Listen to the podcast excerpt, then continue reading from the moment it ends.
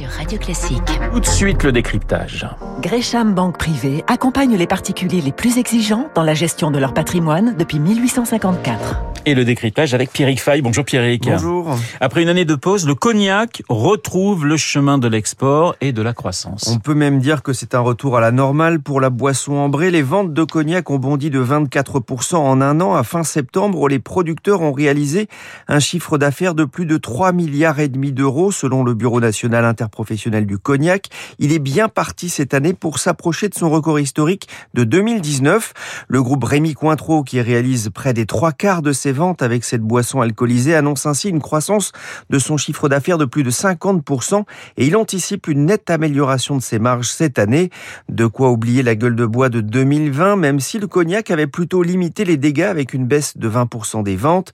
Son chiffre d'affaires était tombé à 2 milliards 800 millions d'euros l'an dernier, soit son niveau de 2016. Alors Pierrick, comment, euh, comment expliquer un tel rebond de l'activité? Bah, Essentiellement par la reprise du commerce international. Il faut savoir que quasiment 98% du marché du cognac en valeur se fait à l'étranger avec deux régions leaders, les États-Unis et l'Asie. Les ventes ont enregistré de fortes croissances cette année. Aux États-Unis, la suspension par Joe Biden de la hausse des taxes imposées par Donald Trump a favorisé le redressement des ventes. La Chine, de son côté, s'est réveillée du Covid avec une envie de cognac. Pernod Ricard, numéro un en Chine, a indiqué avoir enregistré une croissance de 22% de ses ventes au premier trimestre de son exercice. Les producteurs profitent notamment d'une nouvelle tendance chez les Chinois fortunés avec l'émergence des bouteilles personnalisées. Et puis un deuxième facteur explique aussi la bonne tenue des ventes. En 2020, la pandémie avait favorisé les achats via Internet. C'est un marché où les prix sont moins élevés que dans les bars, les restaurants ou les discothèques où les amateurs consomment des produits de meilleure qualité. Alors une bonne nouvelle hein, pour une région qui n'a pas été épargnée par, qui n'a pas été épargnée, pardonnez-moi, par des conditions euh, climatiques difficiles. Ouais, le gel a fait des dégâts dans les vignobles en avril et en mai dernier avec des températures descendues à certains endroits sous les 4 degrés.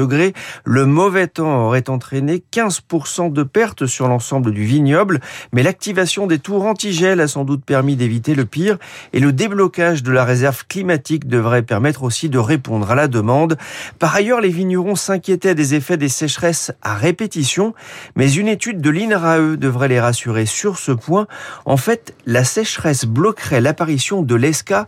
C'est l'une des principales maladies du bois de la vigne. Voilà le décryptage de Pierrick que vous pouvez consommer sans modération. Il est 7h59 dans une petite minute. Le journal de 8h, je vous rappelle mon invité, l'historien et académicien Pascal Horry.